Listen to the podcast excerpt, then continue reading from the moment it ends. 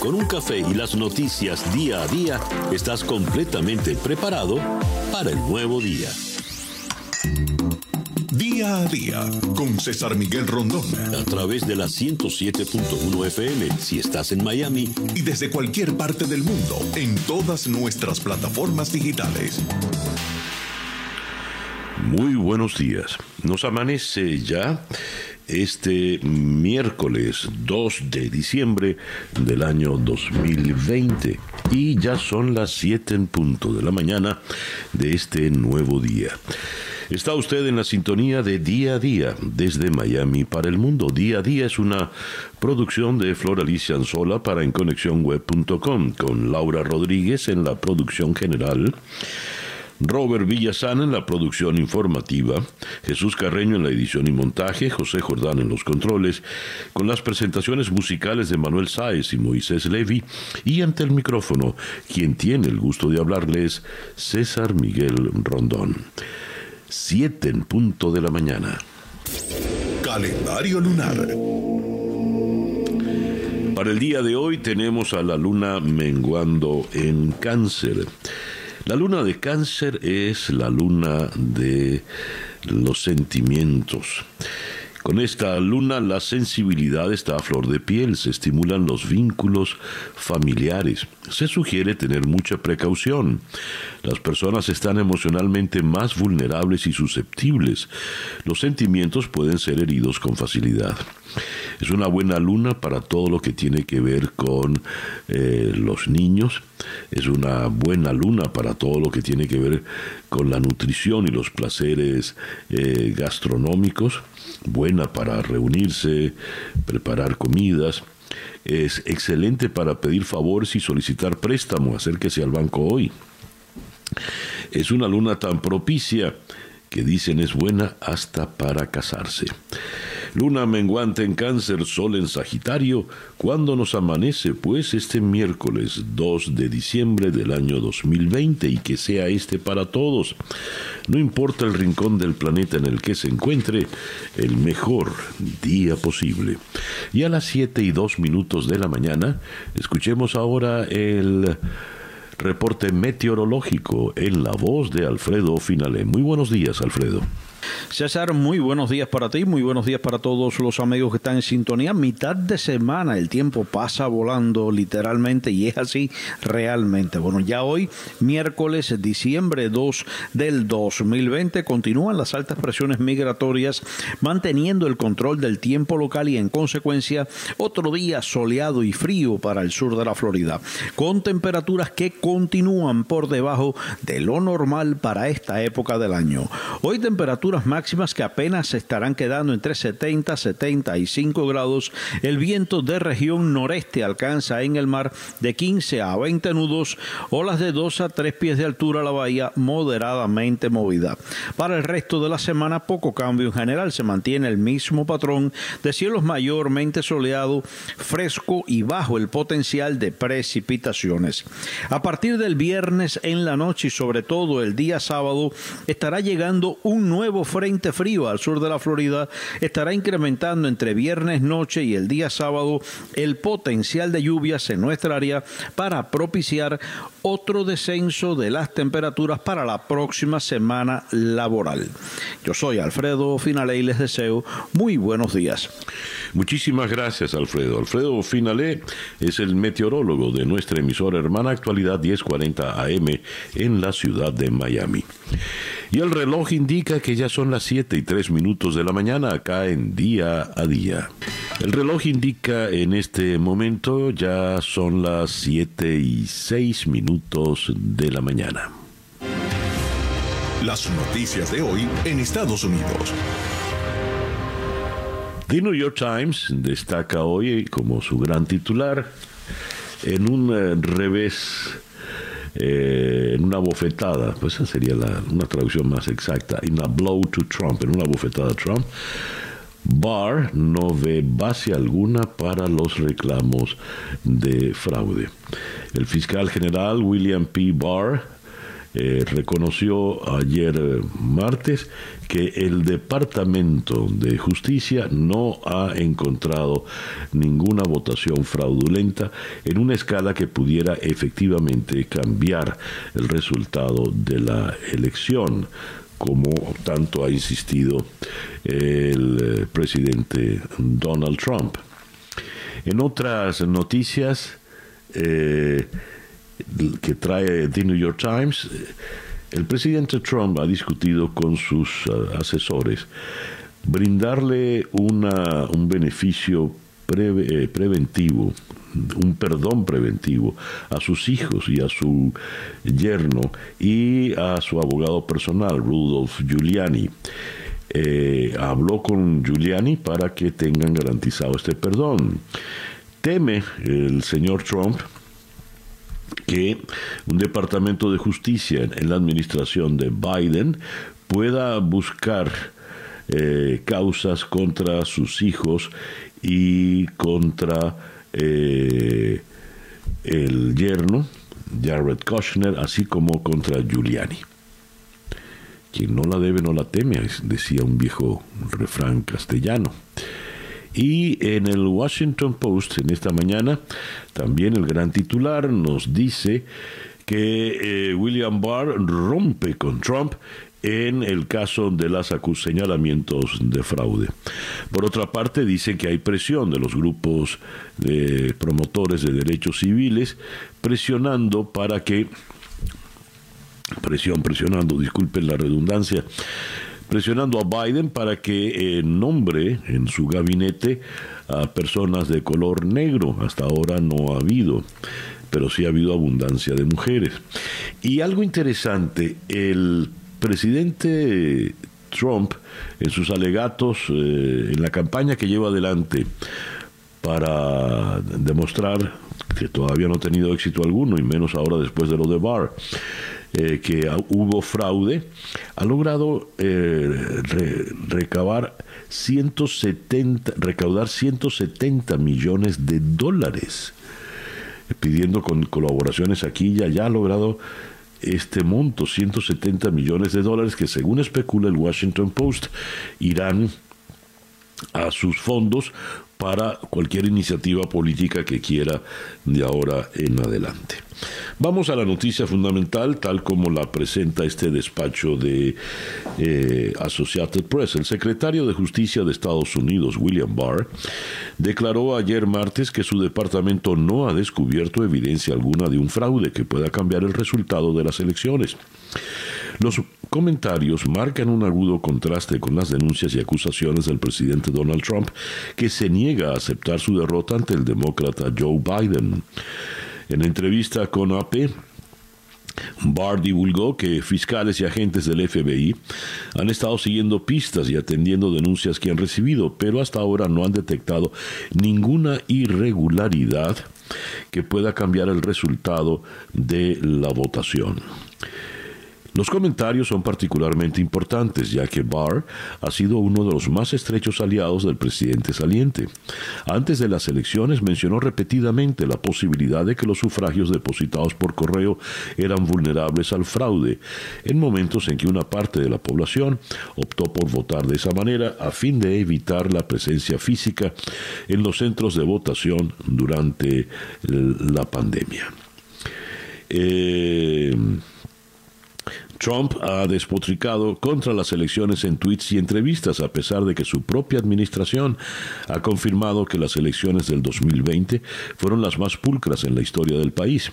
En días recientes, el mandatario autorizó a su equipo a iniciar la transición, la transición para Biden, aunque se niega a admitir que perdió. Eh, la Casa Blanca convoca al jefe de la FDA por el tema de las vacunas. El jefe de despacho de la Casa Blanca, Mark Meadows, llamó a Stephen Hahn, comisionado de la FDA, a una reunión, mientras la agencia pondera si permite el uso de emergencia de las primeras vacunas que pudieran ayudar a controlar el virus. Trump ha expresado frustración eh, porque con la FDA por no acelerar la aprobación de la vacuna, algo a lo que atribuye en parte su derrota en la elección. Ya no haya quien echarle la culpa. Ha hecho además acusaciones infundadas de que las compañías farmacéuticas demoraron intencionalmente el desarrollo de las vacunas para obstaculizar sus chances electorales. Eh, la reunión de ayer se produce mientras la FDA pondera si autoriza o no dos vacunas experimentales que fueron desarrolladas aceleradamente. Muchos estadounidenses tienen ya preocupaciones sobre el impacto potencial de las presiones políticas en el desarrollo de las vacunas y funcionarios de salud pública han estado tratando de recalcar que el proceso de aprobación ha estado libre de influencias. Y hablando del tema del COVID, casi 37 mil estadounidenses murieron de COVID en el mes de noviembre. Es la mayor cantidad en un mes desde los primeros días de la pandemia, hundiendo a las familias en el dolor, saturando las páginas de obituarios en los periódicos de pequeñas localidades y poniendo a prueba la capacidad de las morgues y eh, morgues funerarias y los hospitales. Mientras, Joe Biden quiere que la clase media lidere la recuperación económica. El expresidente y sus principales asesores coincidieron en destacar la importancia de evitar una recuperación económica inequitativa que deje atrás a los trabajadores. El presidente electo aprovechó el martes el anuncio oficial de su nuevo equipo económico para presentar a la nación su estrategia para hacer frente a la crisis financiera que sufre un país que ha sido golpeado duramente por la pandemia, una visión que pone a la clase media en el centro de la recuperación. Es hora de que hagamos frente a las desigualdades estructurales de nuestra economía que esta pandemia ha puesto de manifiesto, dijo Biden. Es hora de invertir en infraestructuras, energía limpia, en el cambio climático y en tantas otras cosas que crearían millones de empleos bien remunerados. El demócrata aseguró que su propuesta se basa en una simple premisa, recompensemos el trabajo duro, no la riqueza. El objetivo es simple, mantener las empresas y las escuelas abiertas. Y para los millones de estadounidenses que han perdido sus trabajos, u obras que han tenido que solicitar el desempleo, tenemos que darles alivio de manera inmediata. Y Biden también defiende la inclusión de todos en el censo. Biden abogó por la inclusión de todas las personas en el país en el censo 2020 después de que la Corte Suprema escuchó los argumentos de la administración Trump para excluir a los indocumentados. El censo determinará el futuro de nuestro país durante la próxima década. Nos ayuda a decidir dónde y cómo invertimos en la salud y la seguridad de nuestra nación, dijo Biden en un comunicado. El reloj indica en este momento las 7 y 15 minutos de la mañana. Estas son las noticias de Venezuela. Tengo la primera página del diario El eh, Universal. Las Fuerzas Armadas fueron desplegadas para las elecciones. El Plan República tendrá la tarea de garantizar la seguridad en todo el territorio venezolano durante los comicios. Por otra parte, el Tribunal Supremo de Justicia declaró que es constitucional el estado de alarma por el COVID-19. El decreto mantiene su validez, vigencia y eficacia constitucional. Eh, dice el Saime, no habrá citas para trámites de pasaportes hasta el 2021. Y eh, tenemos por acá eh, una noticia que traerá cola, sin duda. Vanessa Neumann renuncia al equipo de Juan Guaidó en el Reino Unido. Mediante unas declaraciones publicadas en el diario británico Financial Times, la representante del equipo diplomático de, aquí le llaman el diputado Juan Guaidó en el Reino Unido, Vanessa Neumann, renunció ayer a su cargo al tiempo que cuestionó el futuro del liderazgo de la oposición venezolana. La activista opositora tildó en sus declaraciones como trágico el hecho de que Guaidó no haya podido desplazar a Maduro del poder tras casi dos años de su jura como presidente encargado. Ya ahondaremos en esto. En la primera página del diario El Nacional, eh, como gran titular, en 2020 más de 4.200 personas con VIH sufrieron discriminación. No reciben atención en los hospitales eh, del país. 160 venezolanos deportados desde Trinidad y Tobago llegaron a Delta Amacur, los recibió la SODI. Transportistas y régimen discutirán nuevas tarifas. El director del Comité de Usuarios del Transporte Público explicó que el precio del pasaje generó caos en algunos terminales porque no establecieron montos que mm, porque se establecieron montos que no fueron los acordados en las mesas de trabajo en el mes de octubre. 272 trabajadores de la salud han fallecido por COVID-19 y los niños, dice aquí una información, también pueden transmitir el coronavirus. En unas declaraciones para Associated Press, Nicolás Maduro dice, con el cinismo que le caracteriza, caracteriza si, la, si gana la oposición, dejo la presidencia. ¿Cuál oposición? Es decir, si, si gana Claudio Fermín. Por su parte, Juan Guaidó eh, confía en que la comunidad internacional rechace el resultado de los comicios parlamentarios. El presidente interino de la República señaló que países aliados como Chile, Estados Unidos y Paraguay ya han manifestado su apoyo total a la actual directiva de la Asamblea Nacional. Guaidó se mostró eh, ayer confiado en que la comunidad internacional no reconozca el resultado de las elecciones legislativas. No habrá reconocimiento a ese proceso. Por lo tanto, habrá reconocimiento a la lucha venezolana y al Parlamento Nacional, dijo eh, Guaidó en una asamblea ciudadana en el este de Caracas. Eh, tenemos también en otras informaciones que vienen de Venezuela, liberaron a 40 militares venezolanos que estaban en prisión por distintas causas. Ahora la ONG Foro Penal informa que entre los excarcelados se encuentran solo tres presos políticos. Eh, estos presos eh, políticos estaban acusados por estar supuestamente involucrados en el llamado golpe azul, como llamó el régimen en el 2015, a un presunto plan rebelde para desalojarlo del poder. Eh, despliegan 350 mil policías para vigilar las parlamentarias, quizá haya más policías que votantes. Y eh, Pizarro denuncia que el gobierno amedrenta y persigue a las ONGs. La oposición venezolana denunció ayer que el gobierno de Maduro se empeña en amedrentar y perseguir a las ONGs que trabajan en el país caribeño para mitigar la crisis y garantizar los derechos humanos. Eh, esto lo dijo el diputado Miguel Pizarra, eh, en el exilio en Washington.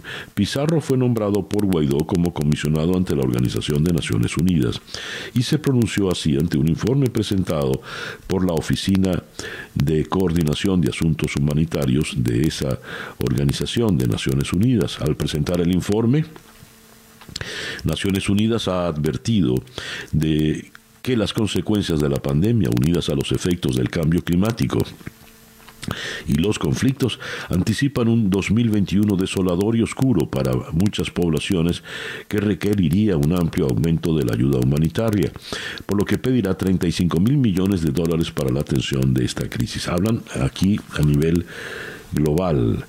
Eh, no están, esta cifra no es para el caso venezolano.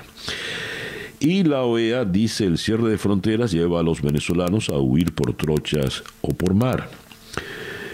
Eh, según el informe de situación noviembre de 2020, la crisis de migrantes y refugiados venezolanos, para la fecha habrían retornado al país 130 mil venezolanos, dice el documento. Sin embargo, indicó que a raíz de la reapertura económica en países como Colombia, Perú, Perú y Ecuador, ha disminuido el retorno y se ha reactivado el flujo de salida desde Venezuela. Alrededor de 15 venezolanos están ingresando diariamente a Colombia por caminos irregulares, según este estudio. El reloj indica que en este momento ya son las 7 y 21 minutos de la mañana. Escuchas día a día con César Miguel Rondón. Nuestra agenda para el día de hoy, miércoles 2 de diciembre, 2.12. Vamos a comenzar en la ciudad de Nueva York con la periodista Luján Artola, corresponsal del Confidencial de España en Nueva York. El Departamento de Justicia de Estados Unidos no ha encontrado pruebas que respalden las acusaciones de fraude generalizado que podrían haber cambiado el resultado de las elecciones presidenciales del mes pasado, según el secretario de Justicia William Barr. Vamos a analizar con Luján Artola a fondo, pues, eh, lo que implica esta postura esta declaración tan, tan importante, un revés duro para Donald Trump, lo que representa esta declaración. Eh, luego vamos a ir a la ciudad de Miami para conversar con Luis Lander, director del Observatorio Electoral Venezolano. El jueves a medianoche culmina la campaña fijada por el Consejo Nacional Electoral para los comicios de este domingo 6 de diciembre, una evaluación del desarrollo de los actos proselitistas en todo el país por parte de la ONG. Vamos a abordar el tema de las parlamentarias con este experto en cuestiones electorales, Luis Lander. Luego vamos a ir a la ciudad de Pasto, en Colombia, para conversar con Cristina Rosero eh, Cristina Rosero es asesora legal para América Latina y el Caribe del Centro de Derechos Reproductivos. El movimiento de mujeres recorre América Latina buscando relajar las restricciones al aborto. Argentina podría ser el primer país de la región en lograr un cambio radical, gracias a un proyecto de ley que busca legalizar los abortos electivos y que fue presentado al Congreso por el presidente centro izquierdista eh, Fernández en la Argentina. De Pasto vamos hasta Bruselas, donde está el periodista Nacho Alarcón. Úrsula von der Leyen cumple un año como presidente de la Comisión Europea y pues haremos el balance de lo que ha sido este primer año de la señora von der Leyen, que no la ha tenido fácil. De Bruselas vamos a Caracas para conversar con el economista eh, Giorgio Cunto de Econométrica. Eh, no, eh, Giorgio es de Ecoanalítica. Los precios de los alimentos se han encarecido desde marzo cuando se registró el primer caso de COVID-19 en Venezuela y se aplicó la cuarentena hasta el viernes 27 de noviembre. Se han encarecido en 1.696%. En este mismo periodo, el incremento de precios en bienes y servicios para la salud fue de 1.259%. Pues entonces habrá que revisar eh, cómo, cómo va todo esto. Eh, y luego vamos a ir hasta Santiago de Cuba para conversar con José Daniel Ferrer, coordinador general de la Unión Patriótica de Cuba, activista por los derechos humanos y expreso político. ¿Qué está pasando en Cuba? ¿Quiénes son los del movimiento San Isidro? Eso lo vamos a abordar con este líder opositor José Daniel Ferrer García quien publicó un comunicado a nombre de la Unión Patriótica de Cuba, en el cual hace una serie de demandas. Ya el presidente Miguel Díaz Canel había dicho que estas protestas eh, eran sencillamente una maniobra de Estados Unidos. En fin. El reloj indica que en este momento ya son las 7 y 25 minutos de la mañana. El editorial con César Miguel Rondón. Después de lo declarado por el señor William Barr, ¿qué le queda al presidente Trump? Muy poco en realidad. Debería ya de una vez reconocer la, derrota y recoger, recoger eh, sus pertenencias, como se estila en, en Estados Unidos, cuando alguien sale de su oficina, despedido o, como sea, en una caja meten todos sus detalles, las fotos de la familia, los detalles personales y, y se van. Algo así es lo que le queda al presidente luego de que William Barr, quien fuera uno de sus, mm, o es uno de sus más, más allegados asesores, nunca ha vacilado en estar firme al lado del presidente Trump, nunca ha vacilado en llevarle, eh, nunca le ha llevado la contraria. Al revés, ha estado firme a su lado en todo, da esta declaración tan contundente. No hemos detectado ningún tipo de fraude, en todo caso ningún tipo de fraude que pueda cambiar el resultado final. Sería hora pues de terminar con la tensión y volver al sosiego. Pero al presidente Trump, por lo visto, le interesa seguir en el empeño, porque, como bien informa hoy eh, Washington Post, eh, esta campaña de declarar el fraude le ha permitido al presidente recaudar 170 millones de dólares.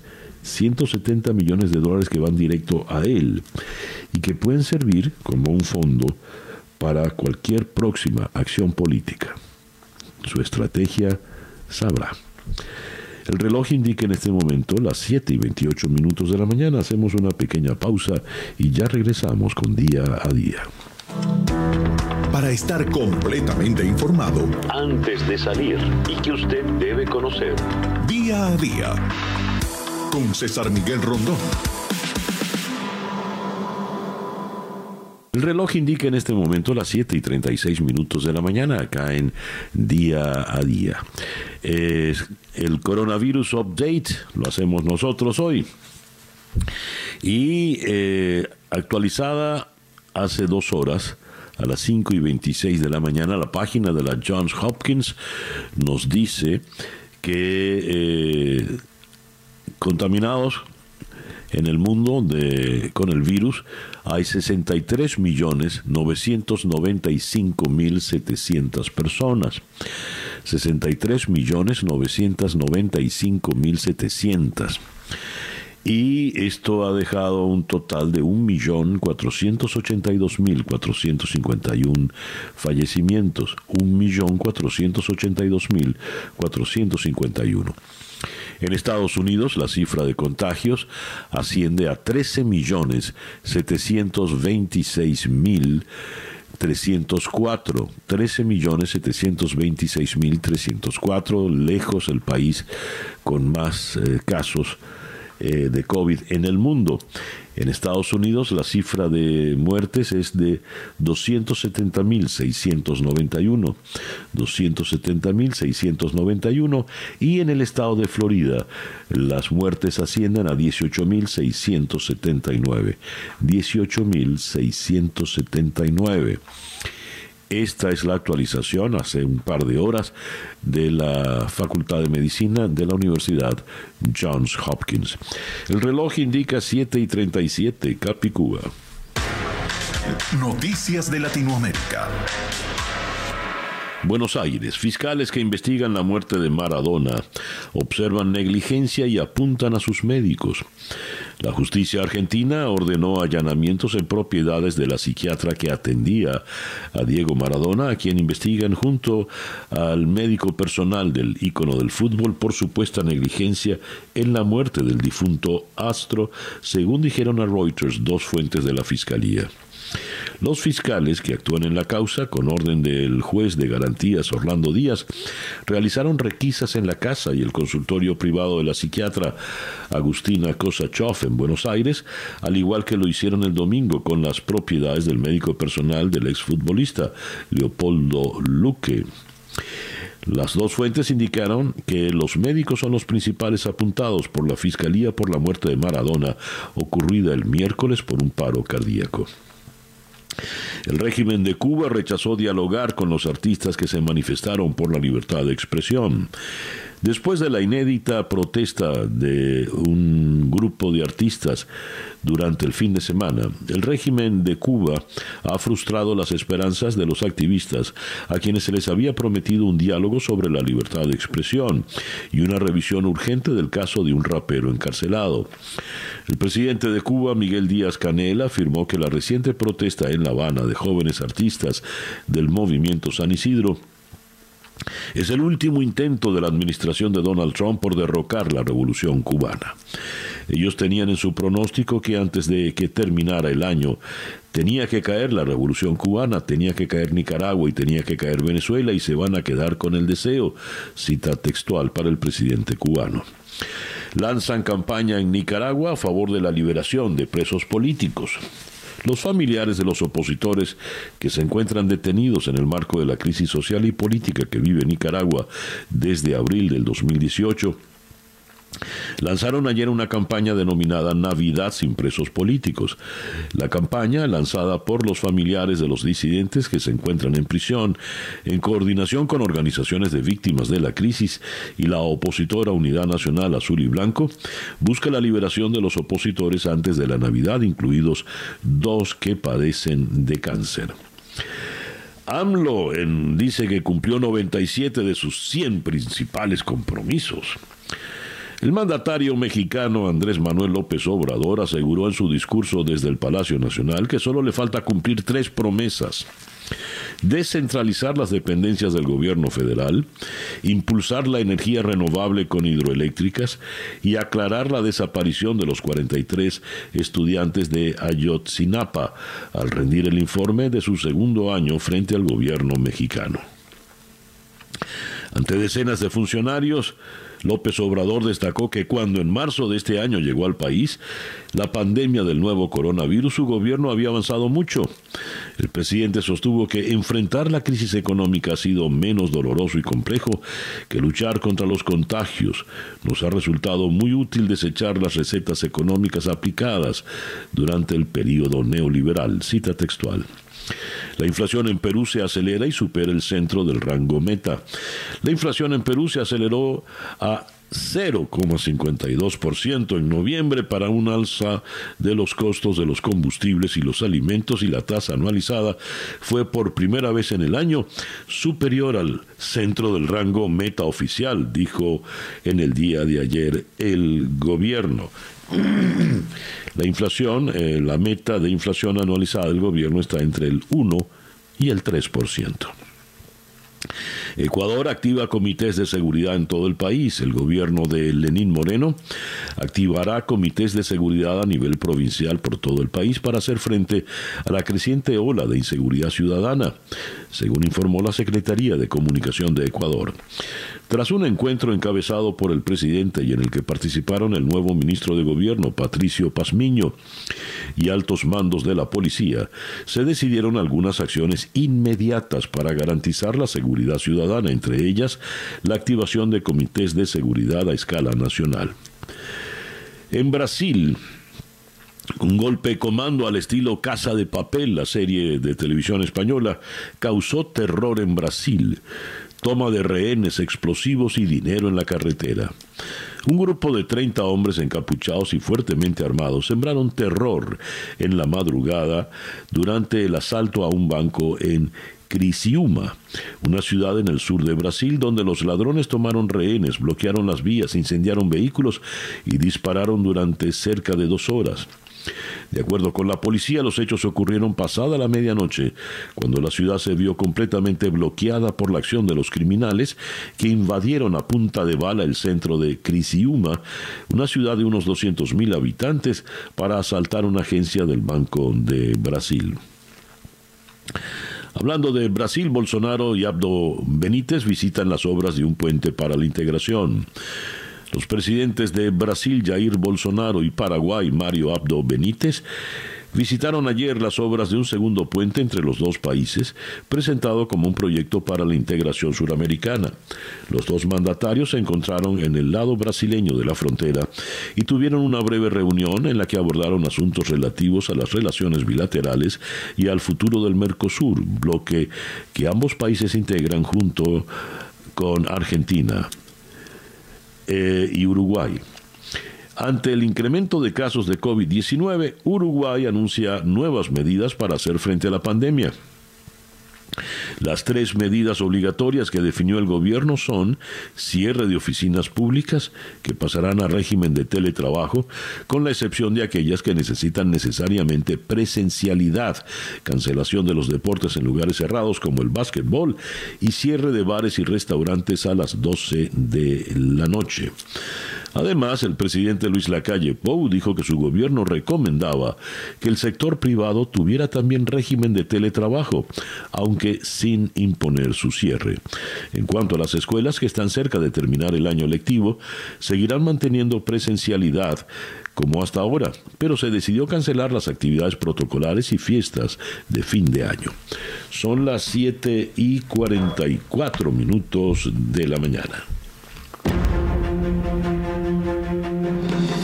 Información del mundo día a día. Comenzamos en Alemania. Un conductor alcoholizado mata deliberadamente a cinco personas, entre ellas un bebé de nueve meses. Son cinco las personas fallecidas y otras quince heridas de gravedad como consecuencia de un atropello múltiple que ha tenido lugar en una zona peatonal de Treveris, al oeste de Alemania, junto a la frontera con Luxemburgo. Los hechos se produjeron cuando un todoterreno irrumpió en una zona peatonal del centro urbano, atropellando a varios transeúntes. El conductor es un hombre de 51 años de nacionalidad alemana, originario de una localidad cercana que fue detenido minutos después por la policía. El móvil no está claro, aunque el detenido conducía bajo los efectos del alcohol y podría presentar algún trastorno psiquiátrico. No obstante, los investigadores descartan cualquier motivación terrorista política o religiosa. Europa podría aprobar la vacuna de Pfizer en cuatro semanas y la de Moderna en seis. La vacuna de Pfizer contra la COVID-19 podría estar aprobada en Europa antes del próximo 29 de diciembre. Así lo ha anunciado la Agencia Europea del Medicamento, que está acelerando el procedimiento para dar los permisos para comercializar su vacuna a las farmacéuticas que lo han solicitado. El preparado de la compañía Moderna podría recibir el visto bueno del organismo dos semanas más tarde el próximo 12 de enero. Ambas vacunas se basan en una modificación del ARN sintético y muestran una eficacia superior al 90%. Si se respeta este calendario, la campaña de vacunación comenzará en Europa a finales de mes o principios de enero, un hito histórico ya que el proceso normal de pruebas y verificaciones de las vacunas puede durar 10 años. Las vacunas de Pfizer y de Moderna costarán entre 15 y 21 euros y necesitan almacenarse a muy bajas temperaturas para mantenerse estables. Escándalo en Bruselas por una orgía con un eurodiputado y varios diplomáticos. El eurodiputado Joseph Zacher, del partido ultraconservador Fidesz, el del primer ministro de Hungría, Víctor Orbán, confesó ayer haber estado el viernes pasado en una orgía en Bruselas, donde 25 hombres fueron multados por no respetar las restricciones sociales de la pandemia.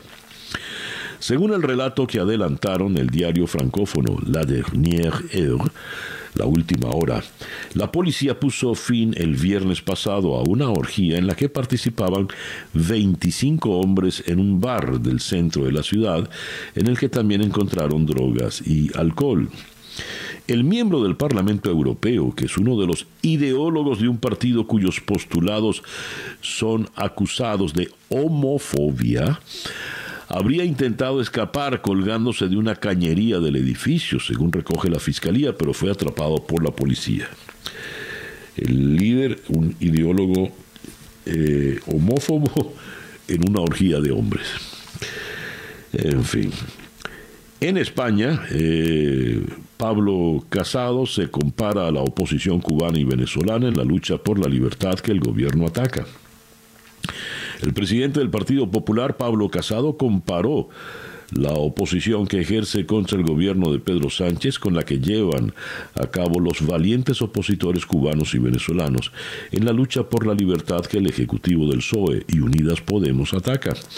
El presidente del PP arremetió contra el gobierno de Pedro Sánchez, que a su juicio ha avanzado en el que parece ser su único objetivo, debilitar tanto a las instituciones que solo quede, debilitar tanto a las instituciones que solo quede como referencia el poder de un presidente que además es el que menor apoyo popular ha tenido en toda la historia democrática de España. Es una cita textual para eh, Pablo Casado. La tesis de Casado parte de que la culpa es de Podemos que ha influido en el PSOE y en Sánchez y se han unido en un mismo proyecto. Se refirió al régimen bolivariano sostenido por el régimen castrista que luego financió e impulsó el radicalismo populista que ahora campa por Europa y muy especialmente en España. Y eh, tenemos acá el Parlamento británico aprueba nuevas restricciones tras el confinamiento. La Cámara de los Comunes aprobó ayer las nuevas medidas propuestas por el gobierno británico para contener el coronavirus en Inglaterra, que entró en vigor hoy, miércoles, al término del confinamiento casi total decretado el pasado 5 de noviembre. Lam culpa a la población de Hong Kong de la cuarta ola de coronavirus que sufre la ciudad. La jefa de gobierno de Hong Kong, Carrie Lam, ha anunciado que a partir de hoy se impondrán nuevas restricciones eh, dentro de los espacios públicos en un intento por frenar el avance de la cuarta ola de coronavirus que en el último día ha dejado otros 76 casos más. Y ha señalado que si la población hubiera respetado los protocolos no se hubiera dado el último brote que afecta ya a 500 personas. En la India dicen que es posible que no sea necesario vacunar a toda la población para controlar el COVID. Es posible que India no necesite vacunar a sus 1.300 millones de habitantes si logra inocular una masa crítica y romper la transmisión del coronavirus, según dijeron funcionarios de alto rango en el gobierno de la India. Me detengo un momento en eh, la prensa española, particularmente en el diario El Mundo. Estas reformas que lleva adelante el gobierno de Sánchez bajo la presión de Unidas Podemos en conchupancia con los separatistas vascos y catalanes. El gran titular en el mundo de Madrid hoy, el bachillerato catalán deja fuera el 40% de la historia de España. La selectividad catalana solo incluye el temario a partir de 1875 y excluye la Edad Media, al Andalus, los reyes católicos o los Austrias. La nota sirve para entrar en cualquier universidad española. Y ya antes habíamos leído que el español, el castellano no será obligatorio como idioma vehicular en la educación española, en la educación primaria y secundaria. En fin. El reloj nos indica que en este momento ya son las 7 y 52 minutos de la mañana, acá en día a día. Día a día, con César Miguel Rondón. Vamos hasta la ciudad de Nueva York donde en la línea telefónica está la corresponsal del Confidencial de España en esta ciudad, Luján Artola. Luján, muy buenos días, gracias por atendernos. Buenos días, César, gracias a ti. Luján, eh, ¿cómo podría calificarse la declaración tan fuerte y contundente del fiscal William Barr en el día de ayer, afirmando que no ha encontrado nada de fraude que pueda revertir el resultado electoral. Pues yo creo que ha sido em, dentro de toda esta lío en el que se han... Bueno, en realidad no, no, no, no es una sorpresa porque he estado mirando declaraciones em, de Donald Trump eh, desde hace seis meses, seis meses antes de las elecciones, en las que ya se menciona la primera vez eh, la palabra fraude. Es decir, eh, la administración de Trump ha estado siguiendo su propio relato que tenían contemplado en caso de que perdieran eh, las elecciones, iban a utilizar eh, todos los mecanismos que tuvieran a su alcance para impugnar los resultados. La realidad es que no les puede haber ido peor porque ayer William Barr lo que hizo fue Mm, por así decirlo, dar un golpe encima de la mesa y decir se acabó. La ruptura fue una, ruptura total con toda esa estrategia del equipo legal de Trump en el que pretenden seguir empeñados en, trasladar a la opinión pública que ha habido fraude, cuando ni más ni menos que pues eso, el Departamento de Justicia, más de 18 fiscales generales, gobernadores, secretarios de Estado, cerca de 40 demandas, más de 40 demandas yo creo, y no ha habido ni una sola prueba de fraude que se sustente. Entonces, eh, yo creo que ayer eh, William Barr lo que quiso decir es eh, no podemos seguir porque esto está yendo demasiado lejos. Ahora, eh, Luján, cuando hablamos de Barr, estamos hablando de el funcionario de alto rango quizás más dócil a la voluntad de, del presidente Trump. no ha habido nada en lo cual él, en lo cual él no lo haya acompañado siempre de una manera muy, muy militante, muy, muy obsecuente, de manera tal de que esta declaración la dio por su cuenta o el presidente Trump estaría al tanto de todo ya.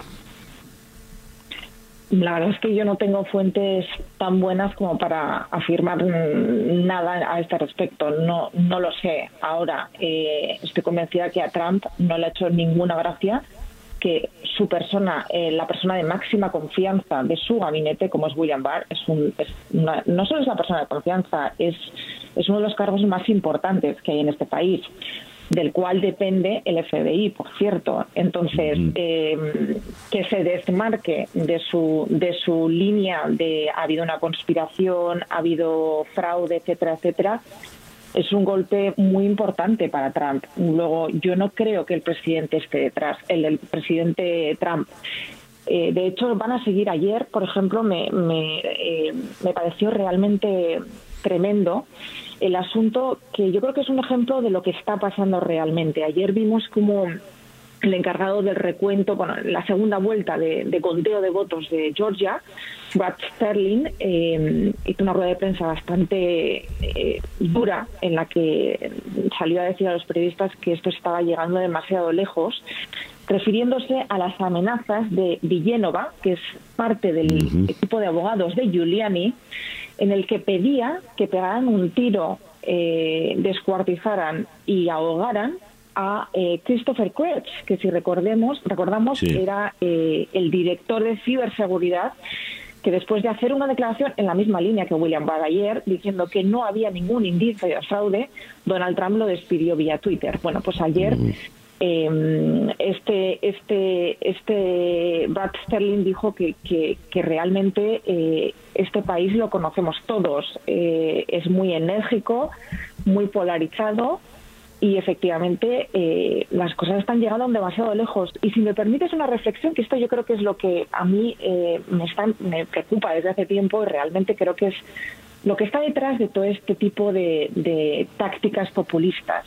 Es crear en el, en, el, en el pueblo, en la ciudadanía, una permanente desconfianza en las instituciones. Es decir, eh, no crean ustedes a los periodistas, no crean ustedes a los políticos, no crean a los jueces, no crean a los fiscales. Todo está corrupto. Todo es una conspiración. Y esto ah. está extendiendo de una manera tan terrible. Sí, perdón. No, está, está extendiendo de una manera tan terrible. Termina la idea, Luján, por favor. No, que precisamente este es el daño que creo que, eh, aparte del show de Trump, de decir a unos que no se va a ir de la Casa Blanca, a otros que sí, que va a conceder rápido, que no, que no va. Toda esta parte del show que me la creo bastante poco, porque yo creo que él ya tiene absolutamente encaminada su nueva vida privada a partir de ahora.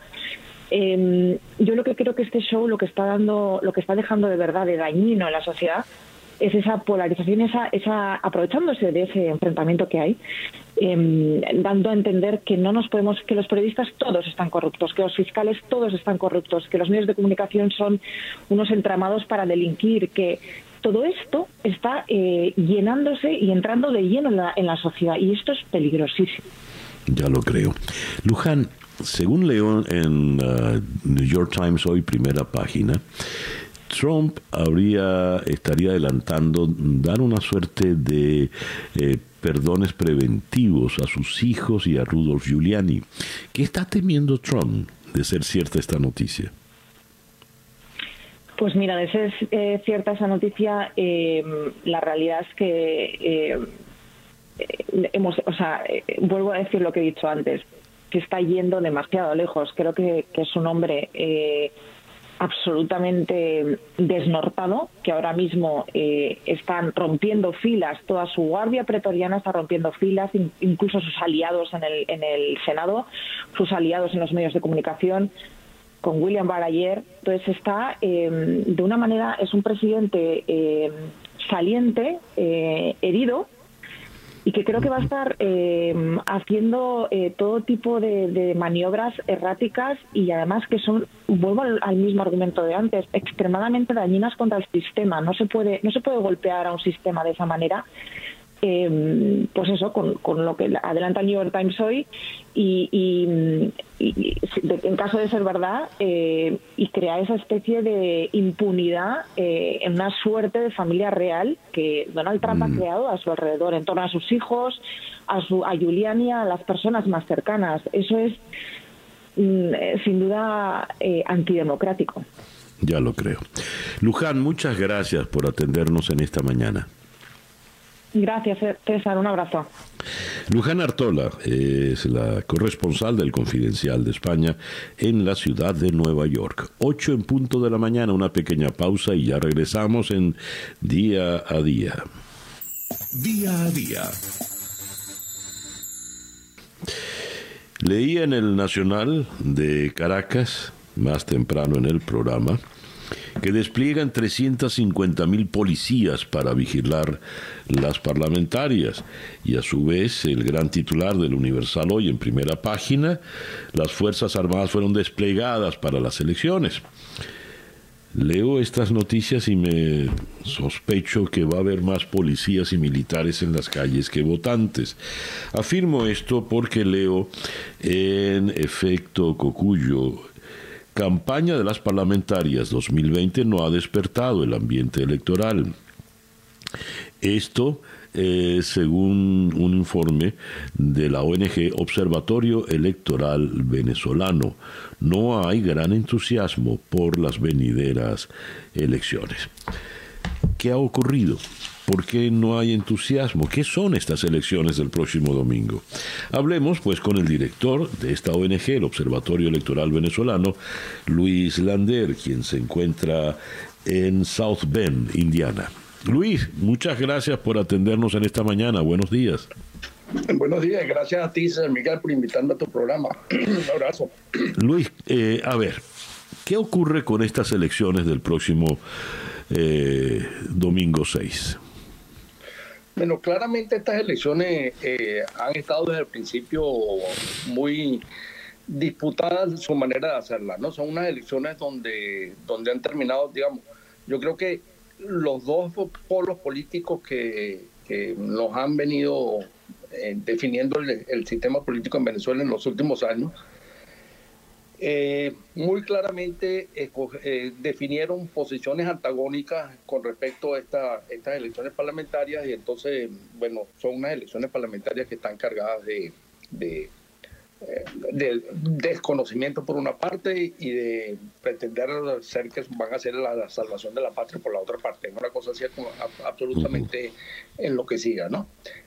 claramente la constitución establece que a fines de este año 2020 tenía que haber elecciones parlamentarias porque el periodo constitucional de la Asamblea, de la Asamblea Nacional que se, que se eligió en el año 2015 eh, tiene que ser renovada, tendría que ser renovada según la Constitución. Digo tendría porque las violaciones de la Constitución en los últimos años han sido tantas que, que la Constitución no termina siendo para nada un, un marco seguro, ¿no?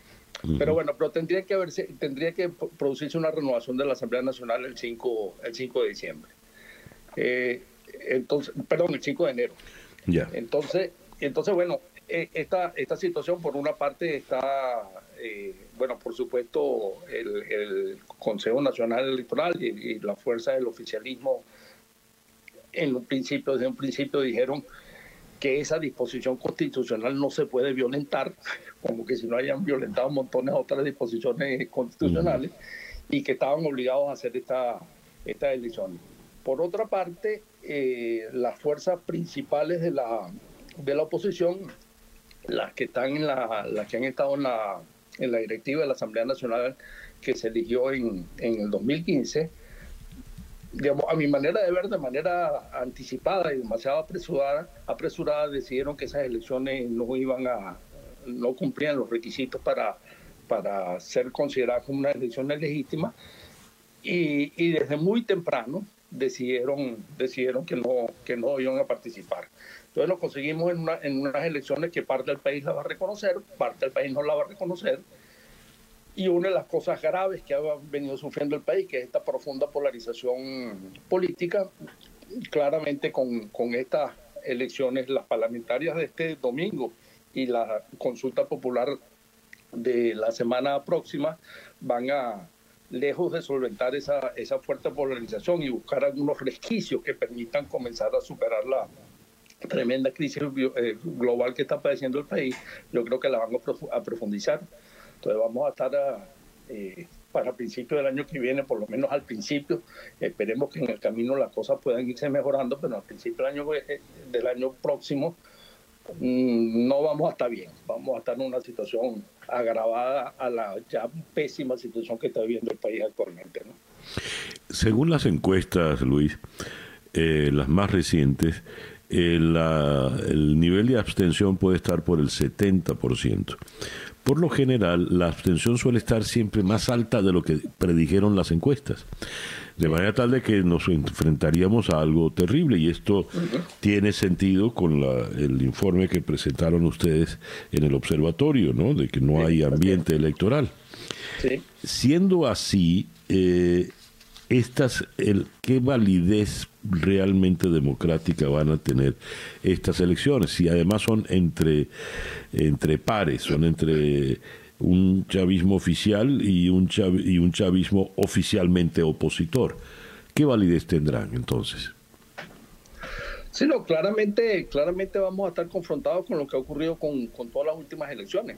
Eh, mm. Digamos, hay una, una discusión que puede ser una discusión eh, como la llamo, que podemos decir, qué sé yo, académica, donde se analizan los distintos artículos de la legislación electoral venezolana y de la constitución y se dice que las elecciones no son legítimas y por lo tanto los resultados de esas elecciones no son válidas. Pero hay otra discusión que tiene que ver más con, con la política real y con la fuerza de los distintos actores y termina, qué sé yo, las elecciones presidenciales del 2018 fueron por muchos eh, actores políticos y también por muchos analistas internacionales y catalogadas como, como elecciones ilegítimas, pero quien se siente en Miraflores sigue siendo Nicolás Maduro. Entonces, bueno, aquí vamos seguramente a estar en una, en una situación similar. sectores de, de, la política de oposición de la política venezolana van a decir que esas elecciones son ilegítimas y que la Asamblea Nacional que se instala el 5 de enero no tiene legitimidad, pero se va a sentar una nueva Asamblea Nacional en el, en el Palacio Legislativo y eso, lo que, como dijo ahorita, yo creo que eso lejos de, contribuir a la solución de los problemas del país, lo que va a hacer profundizar la crisis. ¿no? Mm, ya. Frente a esta consulta del 6 viene luego la del 12. Eh, ¿Cómo se equipara? Eh, políticamente uno podría decir, bueno, es que esa es para contrarrestar precisamente la del 6, pero ¿funciona así? me gusta ese pero.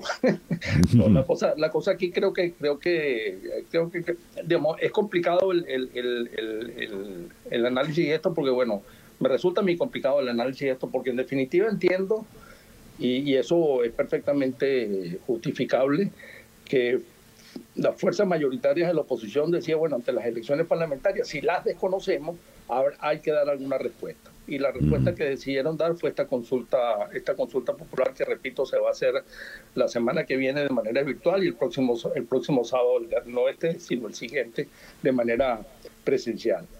Pero pero eso va a ser una consulta donde, digamos, las preguntas, aunque mejoraron su reacción, porque la versión primera de las dos preguntas eran bastante, hasta el punto de vista gramatical tenía problemas, mejoraron su reacción en las tres, en las tres preguntas, pero el tono en que están redactadas supone que los resultados de, esas de esa consulta va a tener capacidad cierta de producir cambios en el sistema político venezolano. Y yo, sinceramente, tengo mis dudas de que eso sea así.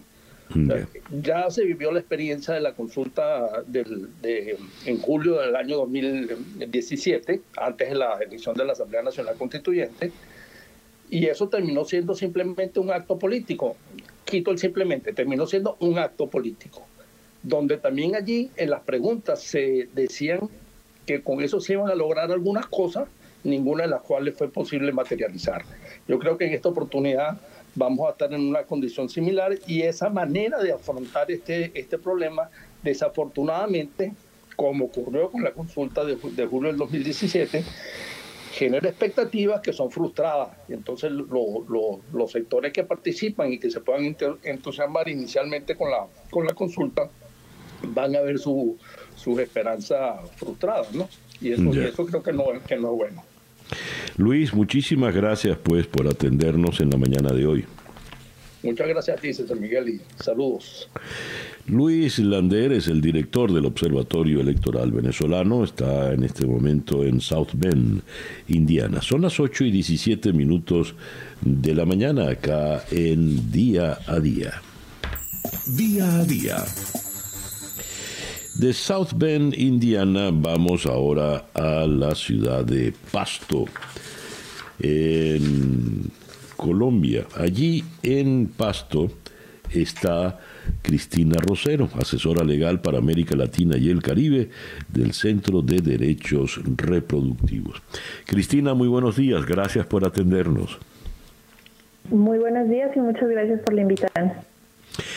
Eh, leo este eh, reportaje, Movimiento de Mujeres recorre América Latina buscando relajar restricciones al aborto. Y esta noticia está firmada tanto en Ciudad de México como en Buenos Aires y toman como punto de partida eh, la legislación propuesta por Alberto Fernández en Buenos Aires. ¿Qué nos puedes comentar al respecto? ¿Cuál es ese movimiento que recorre toda América Latina? Correcto, muchas gracias. Pues eh, es claro que en América Latina eh, existe un movimiento muy fuerte actualmente eh, que se le ha denominado comúnmente marea verde, relacionada con una petición cada vez más clara y más evidente en las movilizaciones de mujeres alrededor de Latinoamérica para buscar la despenalización del aborto eh, dado que somos una de las regiones con las restricciones más altas a este, a este servicio de salud, em, y pues en este momento existen algunos, algunos avances súper interesantes que están ocurriendo en algunos países particulares, por ejemplo Argentina, con la presentación del proyecto de ley que mencionas, que se refiere principalmente a la despenalización en las primeras semanas en las cuales el aborto estaría disponible eh, a petición de las mujeres sin necesidad de configurar una causal específica. Es interesante porque eh, desde hace un tiempo se ha visto una creciente eh, movilización y un apoyo ciudadano cada vez más decidido a esta, a esta movilización, pero además es muy interesante que el presidente haya cumplido una promesa que había hecho el movimiento de mujeres al comienzo de su mandato, por lo cual es una buena señal y lo consideramos un avance interesante. ¿El principal escollo sigue siendo religioso? Pregunto, Cristina. Eh, pues pueden ser múltiples, existen eh, algunos eh, estereotipos que sitúan a la mujer únicamente como aquella destinada a ejercer la maternidad y eso hace que, que, sea difícil que en la práctica se reconozca la autonomía reproductiva, en especial de las mujeres, es decir, su capacidad de decidir cuándo desean tener hijos, si desean o no tener hijos. Eh, pero entonces lo que es necesario es comprender que una penalización del aborto realmente no evita su ocurrencia y por el contrario el efecto que tiene es volverlo inseguro dado que empuja a las mujeres a recurrir a, recurrir a procedimientos inseguros por fuera del sistema de salud. Eh, por esta razón, eh, es cada vez más claro y más aceptado como un estándar de derechos humanos que debe despenalizarse. Eh, a ver, ¿qué posibilidades tiene ese proceso de despenalización en nuestros países? Y si pudieras discriminar y establecer diferencias, te lo agradecería. Con mucho gusto. En América Latina, eh, respecto al resto del mundo, tenemos una de las zonas con las restricciones al aborto más altas. Tenemos seis países que tienen restricciones eh, prácticamente totales, es decir, en ninguno de los casos, ni siquiera cuando la vida de la mujer se encuentra en riesgo, que son El Salvador, Haití, Honduras, Nicaragua, República Dominicana y Surinam. Eh, y hay otros países que tienen unas restricciones muy altas, por ejemplo, únicamente contemplan las, la causal vida como Guatemala. Sin embargo, existen otros países que tienen algunas restricciones mucho menores, como por ejemplo Colombia, que incluye una causal salud donde se incorpora cualquier tipo de afectación a la salud mental y por supuesto algunos que tienen legislaciones más avanzadas como la Ciudad de México en, en México que tiene una liberalización las primeras semanas y Uruguay que también la tiene en las primeras semanas en el primer trimestre. ¿Qué es lo que nos muestran estas, este panorama? Eh, que hay unas diferencias muy grandes en legislaciones, pero en todo caso es claro que en las zonas en donde está más restringido existe más mortalidad materna asociada al aborto en condiciones inseguras.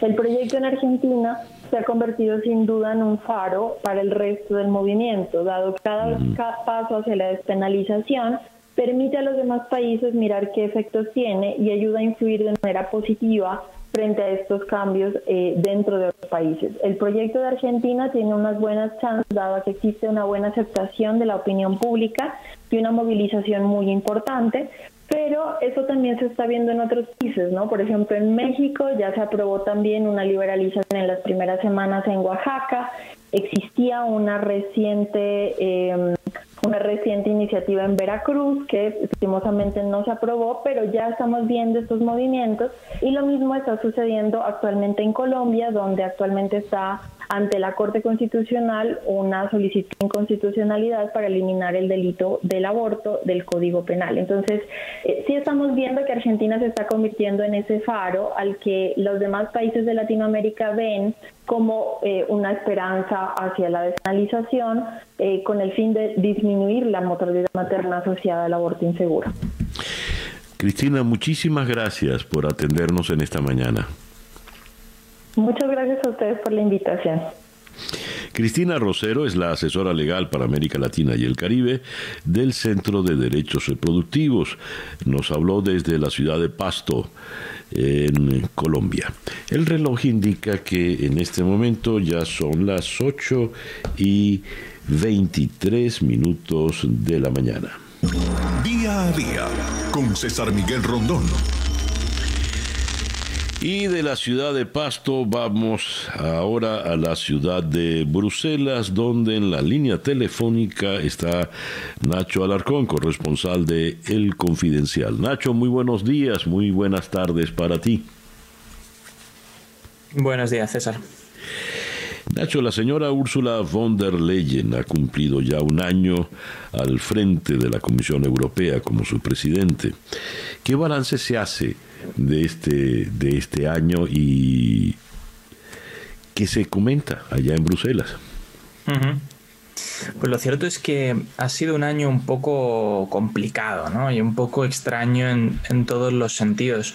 Así que en cierto modo todo el análisis que se puede hacer de su, de su primer año de, de presidencia eh, debe ser en cierto modo algo benévolo. ¿no? Eh, ningún otro presidente de la Comisión Europea se ha encontrado con la dificultad de tener que gestionar una pandemia eh, con toda Europa mirando a Bruselas, aunque la verdad es que la Unión Europea no tiene competencias sanitarias, así que podía hacer muy poco. Las competencias sanitarias están en manos de los Estados miembros.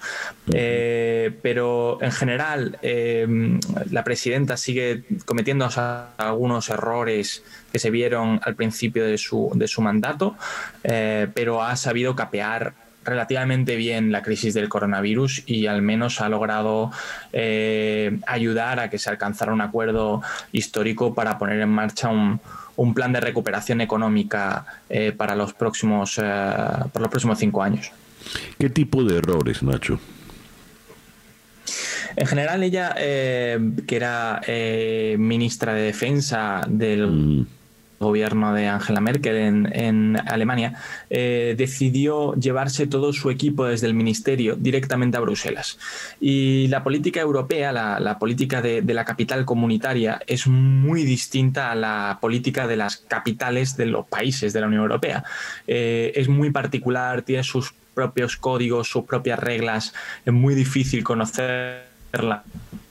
Entonces se rodeó de una serie de personas que no conocían bien la política. Le ha llevado a un cierto aislamiento, a, una falta de comunicación, una falta de comprensión de cómo funciona eh, Bruselas. Y ha situado a la Comisión Europea en un plano distinto al que se encontraba durante la última legislatura con Jean-Claude Juncker como, como presidente. Y lo que ha pasado es que ha situado a la Comisión Europea en un rol casi de mediador del eje entre Francia y Alemania, en vez de ser eh, un líder, alguien que intenta abrir el camino, se ha convertido en una especie de, mediador entre, entre Merkel y el presidente francés Emmanuel Macron. Y eso aquí en Bruselas no se ve muy bien porque hace ver que, Bruselas pierde influencia política.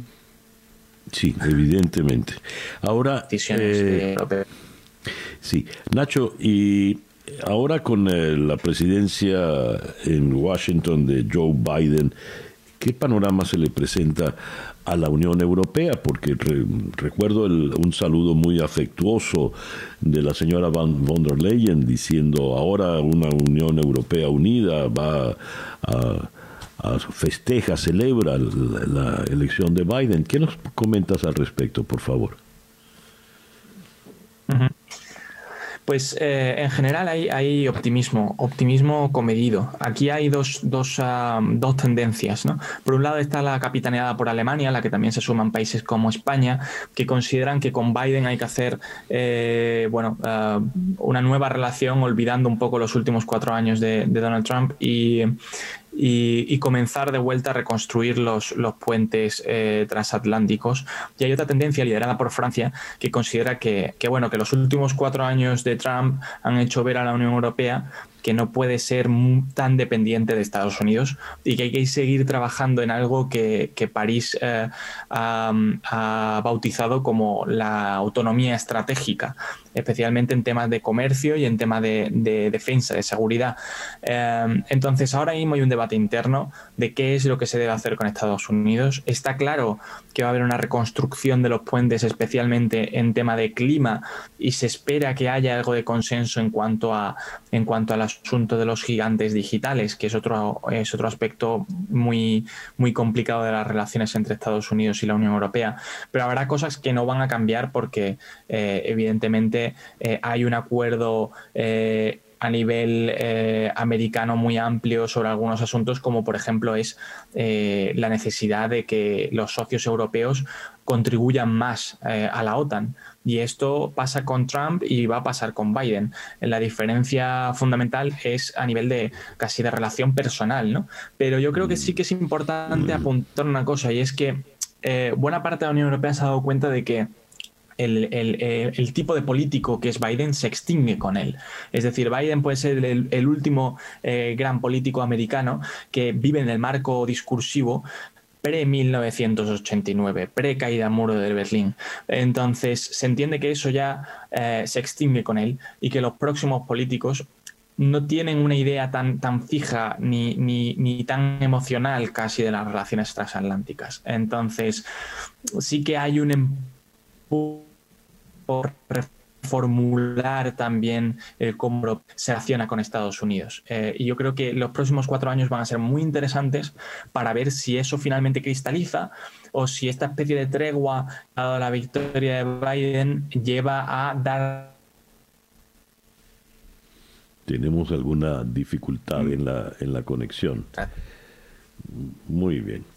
Bueno, muchísimas gracias Nacho. Interesantísimo ese último punto que destacaste, Nacho, de verdad. Biden como el último de una especie política en extinción. Gracias por atendernos en esta mañana, Nacho. Muchas gracias a ti. Nacho Alarcón, corresponsal del Confidencial en la ciudad de Bruselas. 8 y 30 minutos de la mañana, una pequeña pausa y ya regresamos en día a día desde Miami para el mundo. Sintonizas día a día con César Miguel Rondón.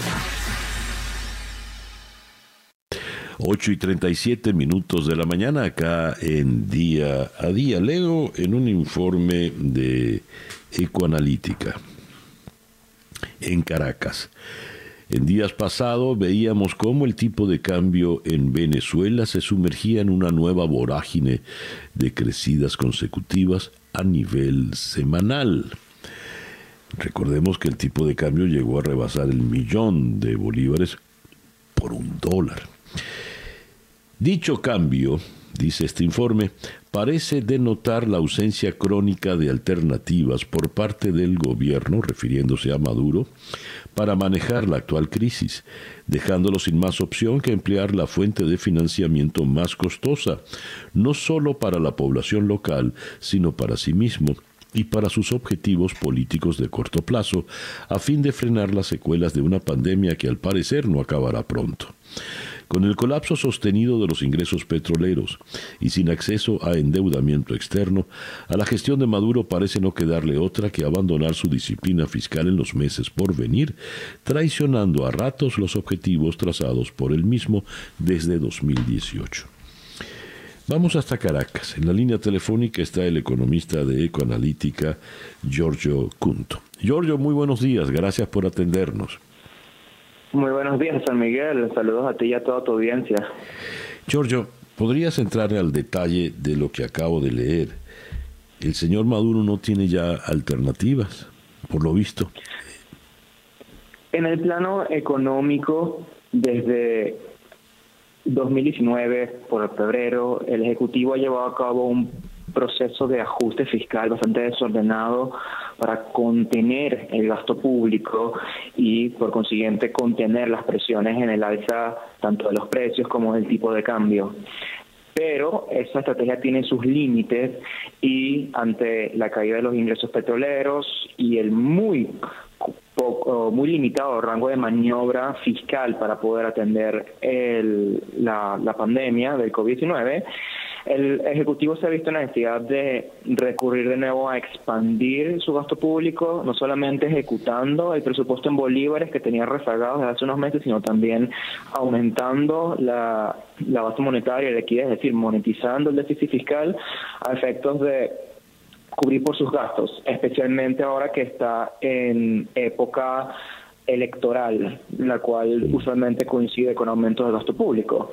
Eso es una economía no solamente que se ha contraído mucho en los últimos siete años, sino también que en la cual las expectativas son negativas, inevitablemente se va a traducir en aumento de precios y en aumentos de, del tipo de cambio. Es un vals que ya se ha visto con mucha frecuencia y es hasta reiterativo. Las subidas del tipo de cambio en Venezuela que pasen una barrera arbitraria de algún número muy grande, que sea múltiplo entre 5 o 10, no deberían ser noticias. Es algo que es de, de esperarse. Y esta época del año es una en la cual esos aumentos tienden a ser más bruscos. A lo cual se suma de que, bueno, simplemente no hay recursos en divisas de los que dispone el Ejecutivo, el Banco Central, para tratar de contener ese aumento del tipo de cambio. Cuando hablas, hablas, eh, Giorgio, de aumentos, aumentos, eh, y uno ve que los salarios en bolívares permanecen intactos. ¿Quién está comprando? Cuando se habla de un Black Friday, ¿quién sale a comprar? ¿Quién, quién, ¿Cuál es el venezolano que todavía tiene cierto margen de maniobra? En el comportamiento de compras tenemos que, en primer lugar, observar que prácticamente todo el mundo o todos los ciudadanos que reciben ingresos en bolívares tratarán lo más rápido posible de hacerse de ellos. Entonces, se compra lo que se puede. Ahora, cuando lo relacionamos con lo que es la actividad comercial, hay unos cuantos nichos que tienen algo de dinamismo, pero eso está concentrado en la porción de la población, no solamente que tiene acceso a divisas, sino que tiene poder de compra en divisas, es decir, que recibe suficiente dinero, suficiente flujo de caja para poder acceder a bienes y servicios que no son, no son exclusivamente básicos o necesarios en la inmediatez pero este nicho es, es relativamente pequeño. Incluso cuando la organización se estaba haciendo transversal a prácticamente todas las áreas de la economía venezolana, es una población muy limitada. Nosotros lo ponemos en alrededor de, un 15% de, de, la población que tiene capacidad de compra en divisas, es decir, que recibe suficiente dinero como para aprovechar esta clase de, de administraciones del sector comercial, que se ha estado beneficiando en, en los últimos meses de una liberación de facto, de que el Ejecutivo no está en la capacidad o en el deseo de seguir ah, aplicando controles de manera tan estricta. Pero hay, que, hay que destacar nuevamente que esto fue un, error, en mi opinión, de interpretación o, o, de lectura de la economía a inicios de año. La dinamización de algunos sectores comerciales en áreas metropolitanas es en el margen una mejora sectorial, pero no representativo del resto de la economía. Es decir, la, economía de los bodegones o la economía de condominios con todas estas iniciativas que se ven por redes no son representativas de una recuperación económica más amplia. la, la economía venezolana entrará en 2021 siendo menos de un quinto del tamaño de lo que fue a cierre del 2013 y viendo las cifras en COVID el empobrecimiento ha crecido significativamente. Entonces la, economía se sigue moviendo inercialmente y pareciera que toda se está reorganizando para atender a ese nicho de mercado que se maneja en divisas, pero no se puede hablar ni de recuperación económica ni de de una reversión de las fortunas económicas de la economía venezolana en general. Giorgio, uno suele escuchar la imagen de la burbuja. Eh, te, dicen, bueno, ¿cómo estás viviendo en Caracas? Bueno, bien, tú sabes que uno anda en una burbuja, uno se mueve solo entre punto, tal punto y tal punto, habla con tales personas, compra en tal sitio. Si esa imagen de la burbuja la trasladamos, ¿podríamos decir entonces que el gobierno al margen del país también está en su propia burbuja? Referente a la ciudad de Caracas, hay un fenómeno de política económica interesante, en el sentido que ya es bastante evidente que el Ejecutivo está concentrando gran parte de los recursos que tiene disponibles en abastecer a la capital por encima de otras localidades del país. Y esto obedece a que en la medida que la, que la capital esté más calmada, por así decirlo, eso reduce presiones políticas. Es un, un, modelo de economía urbana, por así decirlo, en el cual la importancia política de la, de la capital hace que esta sea prioritaria sobre el resto de las regiones, mientras que en, de, en los demás territorios son dejados a, su buena suerte, por así decirlo, en el cual, dependiendo de la capacidad que tengan las autoridades locales o simplemente la, comunidad local, es que está por su cuenta cómo proveerse, ya sea de bienes, de combustible, etcétera. Entonces, claro, el, en estos últimos meses, o al menos en estos últimos años, lo que hemos visto es una reducción de la capacidad del Estado de intervenir y, de poder controlar la, eh, el flujo económico, entonces está optimizando sus recursos disponibles. Es decir, está reenfocando prácticamente todo lo que tiene a, cómo mantener a, la coalición estable pero adecuados a una economía que es mucho más pequeña y a una capacidad estatal mucho más pequeña. Ya. Una última pregunta, Giorgio. ¿Hasta cuándo puede llegar el dólar? Mm. ¿Hasta, ¿Hasta qué altura? ¿Hasta cuándo no? ¿Hasta qué altura puede llegar? El cielo, el cielo es el límite, realmente, realmente no hay techo. Puede, puede subir, puede subir de, de forma indefinida mientras, mientras los bolívares sigan siendo medios de pago en Venezuela y vaya perdiendo la este, su utilidad como moneda, el, dólar puede seguir subiendo de, de, forma indeterminada. Se le puede añadir tres ceros más, se le puede añadir cinco ceros más, se le pueden quitar con una nueva reconversión, pero el punto es que la que el tipo de cambio es otro precio en la economía. Y este es un precio que recoge una gran cantidad de expectativas y de distorsiones en la economía venezolana. ¿Qué es lo que quiere decir que el dólar suba o que el tipo de cambio suba? Bueno, que las personas no confían o no tienen buenas expectativas tanto del futuro o de la capacidad adquisitiva de los bolívares como para tener una justificación de mantenerlos. Es decir, el dólar puede seguir, el dólar puede seguir subiendo y no, no habrá nada que lo detenga. La, tendencia es clara, lo, lo hemos visto. La, se repite eh, meses tras meses, en el sentido de que hay algún choque monetario, aumento de gasto o algún anuncio político y el tipo de cambio sube, luego se estabiliza un rato, nunca termina a bajar y después este sigue su tendencia de crecimiento hasta el nue a la nueva situación o el nuevo evento que haga que el tipo de cambio vuelva a subir. Pero la tendencia es remarcadamente y permanentemente para, para subir, porque el tipo de cambio lo que es es un reflejo de, lo, de la dinámica económica venezolana y en economías pequeñas, pobres y sujetas a incertidumbre, el tipo de cambio tiende a subir y la economía venezolana se ha vuelto muy pequeña, muy pobre y sigue sumergida en una gran cantidad de incertidumbre. Giorgio, muchas gracias pues por atendernos en esta mañana. A la Miguel, un placer. Giorgio Cunto, economista de Ecoanalítica desde la ciudad de Caracas. 8 y 48, Capicuba. Vamos a Santiago de Cuba para conversar con José Daniel Ferrer, coordinador general de la Unión Patriótica de Cuba, activista por los derechos humanos y expreso político. José Daniel, muy buenos días, muchas gracias por atendernos. Sí, muy buenos días. Un placer estar con ustedes. Eh, es la hora de iniciar la transición a la democracia en Cuba. Es el título de un artículo que eh, usted ha escrito, publicado en el ABC de Madrid. ¿Qué demanda Cuba hoy de cada uno de nosotros y del mundo? ¿Qué es lo que nos conviene a todos? Le hago las mismas preguntas que usted se formula, se las hago ahora a usted. ¿Qué nos dice? Sí, cómo no, cómo no, lo que en esencia eh, planteo en ese artículo.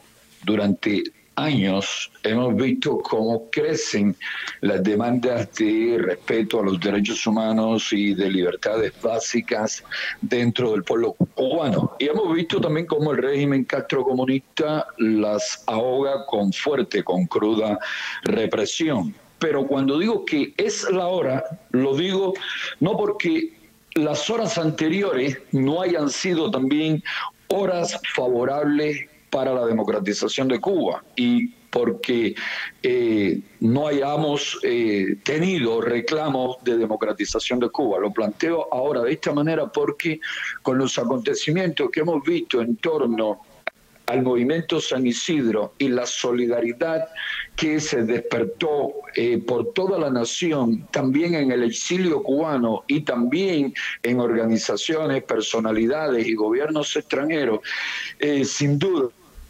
demuestra que crece el clamor de libertad, que crece el clamor de cambio, que crece el deseo de los cubanos, a pesar de la represión, de que Cuba comience a transitar de una dictadura hacia la democracia.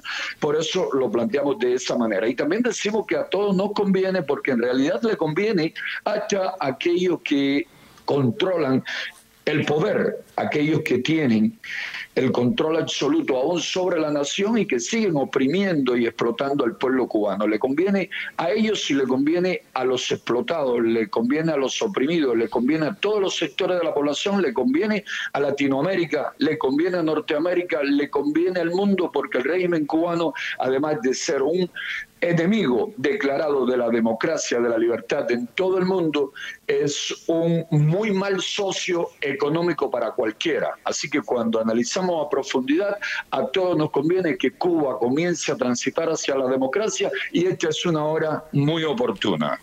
José Daniel, por lo que he leído de las más, más recientes declaraciones de Díaz Canel, el señor Díaz Canel no parece entender esa conveniencia o no parece estar de acuerdo con, con su postura.